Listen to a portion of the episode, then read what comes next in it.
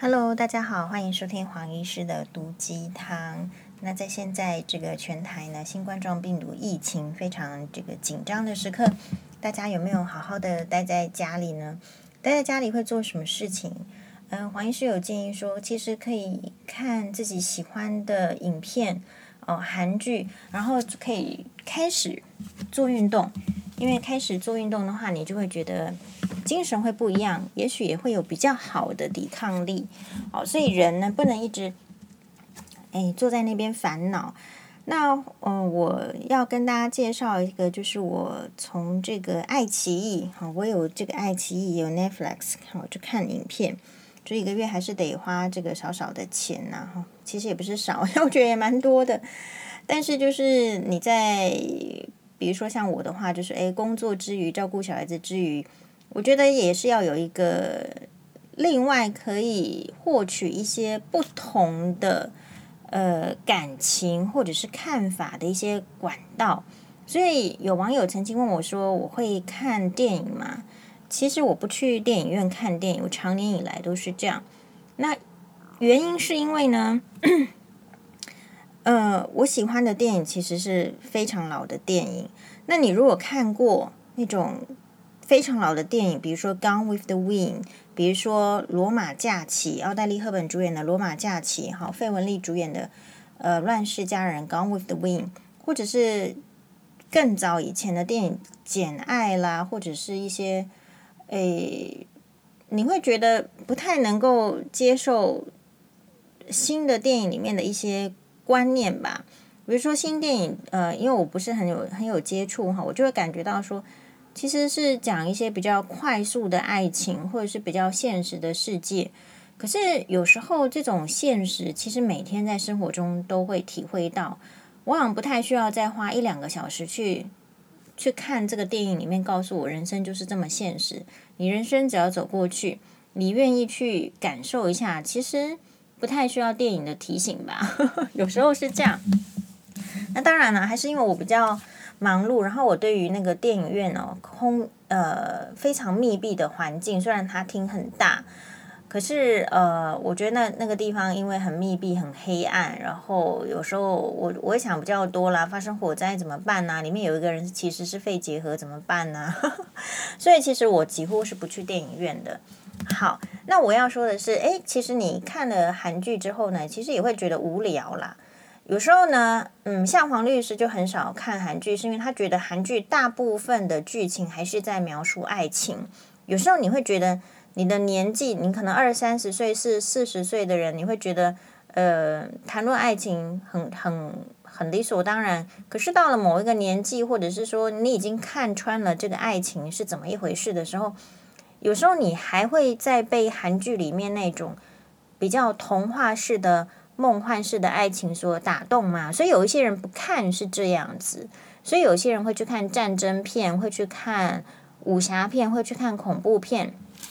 都是有他自己特别的感想跟喜好的。好，那说了这么多，我是要跟大家分享说，我今天呢就用这个爱奇艺的这个，它会有那个免费的券。就是我不会主动花钱去看电影啦，但是如果有免费的券的时候，我就去挑一部我可能会喜欢看的电影啊。然后呢，这个一部的时间大概是一小时多一点点，所以我就看了呃一一部这个 Universal 环球电影公司出出品的叫做 Audrey 呃奥黛丽，其实它就是一个奥黛丽赫本的纪录片的电影。然后就是，我觉得奥黛丽·赫本，因为大家已经熟知他的人生的他的形象，然后他的所有的故事，所以一开始呢，到底要不要？因为我自己有买他好几本书，然后呢，你看在 IG 上也会有很多他的照片。我在想说，我对于奥黛丽·赫本的这个人生啊故事，好像已经耳熟能详了，我还需要。在做同样重复的事情吗？还是说这一张券应该去拿看呃完全不一样的新的电影呢？但我还是选择了看这个奥黛丽·赫本，因为原因是这样子，就是有时候一个人的一生为什么会这么经典，这么的被人记住，这么的呃这个丰沛，其实你看第一次会有第一次的感觉，年轻时候看会有年轻时候得到的收获可以运用的。那我现在就跟大家报告一下，我今天看的这个呃，Audrey 奥黛丽这部奥黛丽赫本的呃这个纪录片的电影呢，我有什么感想？我的感想就是，首先呢，呃，一个人的这个人生经历都是老天爷给他的安排。我想呢，老天爷呢，就是给奥黛丽一个怎么样的人生呢？其实是从小是比较缺缺乏爱的。他的爸爸在六岁的时候就离开他跟他的妈妈。那他妈妈妈呢？虽然说他的父母亲都是有很好的背景，爸爸是外交官。呃，妈妈是有荷兰贵族身份的女爵，所以，呃，虽然家庭背景很好，可是，在那个时期是一个战争的时期，他的爸爸妈妈其实都是支持纳粹德国的，就是那个时候的一个这样的思想。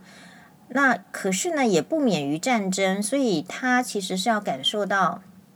妈妈对他是比较严厉的。所以可能是从小也比较缺乏父爱，然后妈妈也很吝于给予掌声。所以奥黛丽·赫本其实是一个，她总是觉得自己哪里有不好的地方，其实是属于比较没有自信的，呃，一个这样子的一个成长的过程。好，事实上呢，他虽然就是很想要最大的心愿是要做一个芭蕾舞者，他非常喜欢芭蕾。可是呢，嗯、因为经历战争的关系，在那个战争，他在荷兰，然后在荷兰那个地方呢，没有东西吃，他感受到这种因为战乱下面的物资的缺乏、食物的缺乏、教育练习的缺乏，所以即便他是很喜欢芭蕾，有些底子，等到他真正再去英国的，呃，拿到奖学金，再去英国的芭蕾舞学校要练习的时候，他已经确实的因为战争的那种。营养不良的影响，他还有缺乏练习的影响。其实他已经可以很明确的被诶师长告告示告知他说：“诶，其实你没有可能做一个舞团里面的首席女伶了，没有这个机会。”那他因为很喜欢跳舞，所以也为了要谋生，要为了要增加收入，所以他就会去，比如说可能这个剧院啊，去跳舞，去有一些歌舞剧的地方跳舞，然后所以展开他的。嗯，就是说比较有表演的人生，他自己其实讲过说他喜欢跳舞，可是他从来呃没有想过，就是他会成为一个演员，他会喜欢演戏。他觉得这个一开始的这个契机，人家找他去，然后他去也只是真的是为了谋生。但是奥黛丽·赫本是一个非常敬业的。呃，女演员，也就是说，她在到这个场子之前，她会把所有的台词都背好了。那她觉得最大的一个呃安慰，或者是说最大的奖励，就是导演说：“诶，我这个做得很好。”然后她就觉得这这一切的这个努力就很值。好，然后也是因为她需要挣钱，然后需要各处去表演，所以她就被这个百老汇的这个。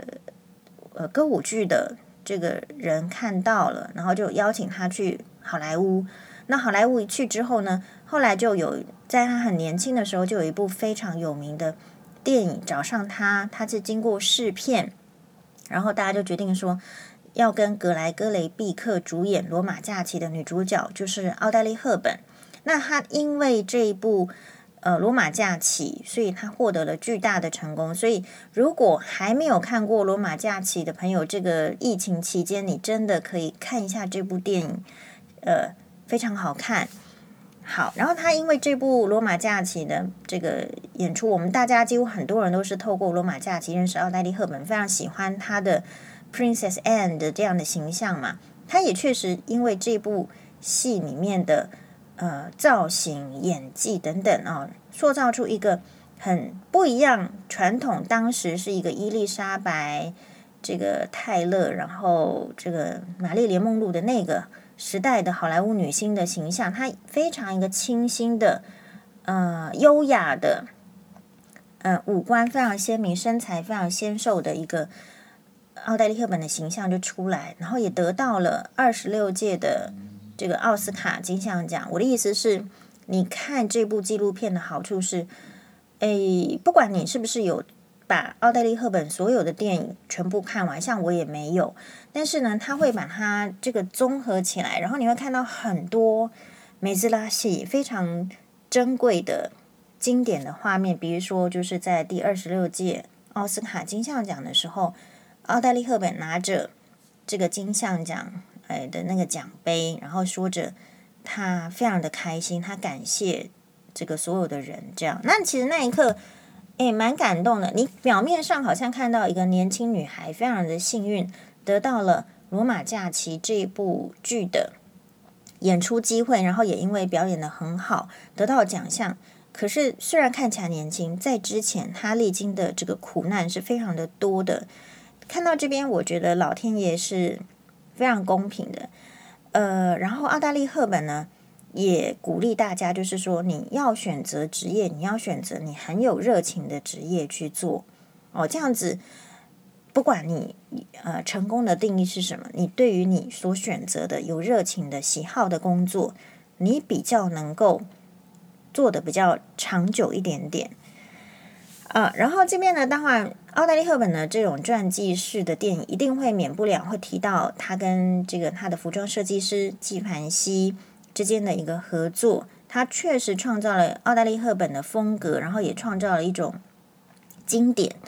所以，嗯，我这边有一个很深刻的感触，就是奥黛丽·赫本说，她早上起床看镜子的时候，她看到的都是自己哪里不好，哪里不好。他说，嗯、呃，我也是要非常努力才能够，就是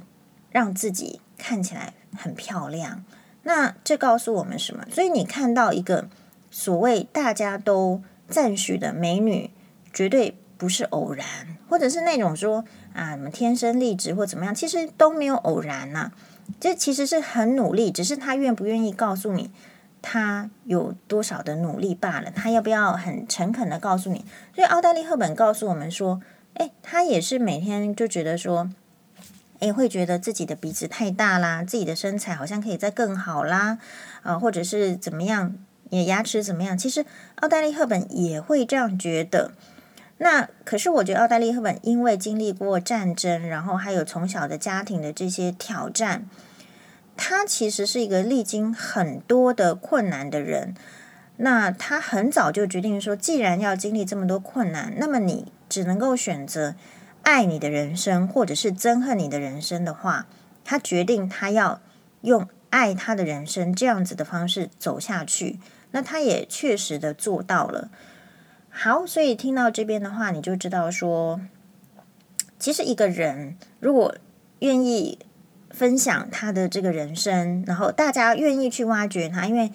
奥黛丽·赫本是一个好莱坞的这种前无古人后无来者的这种大明星，大家也愿意发掘。所以，既然大家发掘了，我们愿意去看看吗？愿意去了解一下他的故事吗？很多是可为自己运用的。比如说，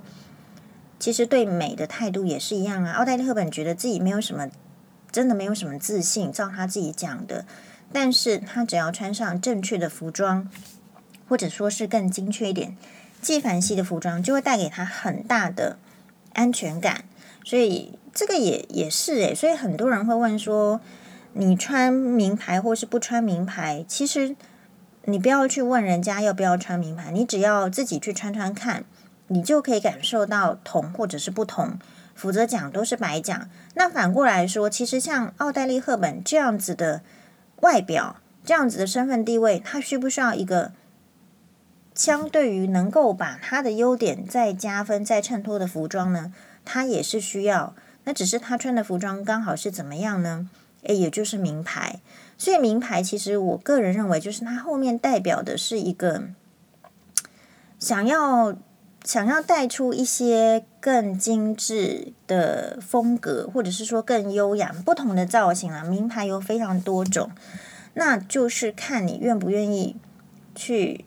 认为说这件事情是重要的。比如说奥黛丽·赫本的形象，今天她为什么能够就是一直长留在人的心中？除了她很有爱，她爱这个社会，她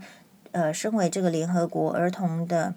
这个基金会的宣导人吧，啊、就是带就是 ambassador 大使，他呃为这个世界做这么多，大家看到之外，大家不能忘记的形象，其实也是那一些他跟纪梵希精挑细选适合他的服装吧，所以他的个人的形象也才能够这么鲜明，这么呃不被大家忘记吧。所以，嗯，服装对于一个人的重要与否，其实是就是看你有没有需要，然后你在不在意。然后我看到这个电影的这个感想，就是说，有时候其实我们人呐、女生都会堕落啊。这个，然后我们堕落了，可是却希望别人说我们好。比如说，其实我从来没有在镜子前面照说啊，我这里哪里不好，然后我想要办法变漂亮一点，我这边再漂亮一点好了。可是。我却期望别人说我漂亮，或者是我对别人说我很丑，然后我就很很暴怒。其实那就是不必要的人生嘛，对啊。好，所以奥黛丽·赫本，我觉得它呈现的是呃一个一个我们世人觉得是成功的人生，可是如果仔细去讨论的话，他有说他的爸爸很早就离开他，跟他的妈妈六岁。他到年纪，就是他都结婚生小孩子之后呢，后来有打听到他的爸爸在苏格兰，有跑去找他的爸爸相认。他后来很失望，哭着跟朋友讲说，他觉得他觉得他的爸爸非常的冷漠。确实，你如果是没有经营的亲子关系，难道就是有一个血缘就真的会有感受吗？不会。所以奥黛丽·赫本确实就是感受到。他没有被他的爸爸接受，他的爸爸就是这样子冷漠，然后觉得，嗯，也是受伤了。但是，只是他决定他要原谅他的爸爸，那就是他选择的人生哦。那所以你，你如果就是说，是不是一定要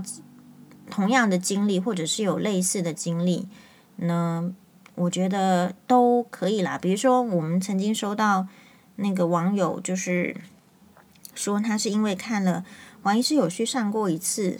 呃，玉林哥跟 Melody 主持的那个 TVBS 的节目，叫做《十一点热炒店》。其实我觉得那个是一个 for 年轻人或者是中，就是二二三十岁族群的一个有趣的节目。然后玉林哥主持就是很爆笑。那我们那天在讲，就是说，就是父母的爱其实是不公平的，因为你从这个奥黛丽·赫本身上看到的。也是这样，所以其实我在那个节目里面就有讲说，其实你要去，你要去了解奥黛丽·赫本的人生，你可能对于父母亲不公平的爱，你大概就会比较能够释怀。可是呢，黄医师这段话被剪掉了，因为我想在年轻族群，黄医师在那个地方讲奥黛丽·赫本好像是一件很奇怪的事情嘛。Anyway，其实我就被剪掉了。那 所以我要讲的是，就是。一个人后来表现的杰出不杰出，不要去归结到你到底父母亲爱你是或不爱，其实都是阶段性的。你看奥黛丽·赫本的这个传记电影，奥黛丽·赫本也会经过三段婚姻恋爱，比如说第一段是跟他的很像亦师亦友，然后也是同样的可以做领导他的制片人、导演的这种老公，也是一个很有名的演员，跟他一起演这个《战争与和平》的这个梅尔法拉。可是十七年之后，那个。有才华的人就是很难相处，所以他儿子也说他爸爸很难相处，所以十七年之后他们离婚了。奥黛丽·赫本再嫁一个意大利花花公子医生，是一个精神科的医生，但是就很花心啊。奥黛丽·赫本怀第二跟他的小孩，然后要这个啊安胎卧床的时候，他跟来访的友人说：“好，那他去安胎，我们去夜总会。”所以就是一个。比奥黛丽·赫本年纪轻的一个精神科医生，奥黛丽·赫本虽然很爱他，可是两个人对待爱的方式、对待家庭的方式，还有信任、忠心的方式，就是完全不一样，所以也很快的就离婚。那离婚之后，或者是说在这个婚姻的末期的时候，他因为有一个这个这个叫做 Robert，他有举办一个珠宝的义卖。他因为好，不要再讲那么细，反正就是认识了这个 Robert 之后呢，两个人虽然没有婚姻关系，可是这个最后他才认定说或理解到说，他们两个对同样的事情都很喜欢，然后是追求的是一样。比如说奥黛丽·赫本可能追求的其实是一个，他从小在一个战乱然后比较不安定的地方，所以其实他是很重视家庭，很重视。爱的，所以他可以在这个 Robert 男人身上找到这样，所以他们后来的关系就非常的好，然后非常的可以一起做，不管是在花园、在家里面、在联合国的活动，你就会看到他们两个人是这个如影随形的这样子的好的。所以如果你去看一个人的一生的话，其实你会比较安定嘛。你现在比较不好的。其实都是一个阶段，比如说你说你爸爸妈妈就是偏心或怎么样，其实那也是一个阶段。可是如果你要一直怨恨而没有就是接受跟这个你自己的人生和平相处而继续往下走下去的时候，其实你很可能人生就没有那么多的别的可能。这个就是黄医师看奥黛丽·赫本传记的一个很多的。心得感想，先讲一部分好了。那以后呢？就我们这疫情嘛，就是我们就一直分享，一直分享，一直分享。希望大家都好好的，然后可以释放压力。释放压力的方式有很多种：看书、运动、看剧啊。那释放压力，或是吃东西也可以呀，运动也可以呀。啊，在房在家里面聊天可以，在公共场所就尽量的不要再聊天了，然后多看一些。不同的东西，这个是一个很好的时机，所以还没有认识过奥黛丽·赫本的听众朋友，强烈的推荐，会带给你很多的力量，绝对不是只是一个老牌明星，绝对不是只是一个穿着纪梵希漂亮礼服的经典人物。谢谢大家的收听，拜拜。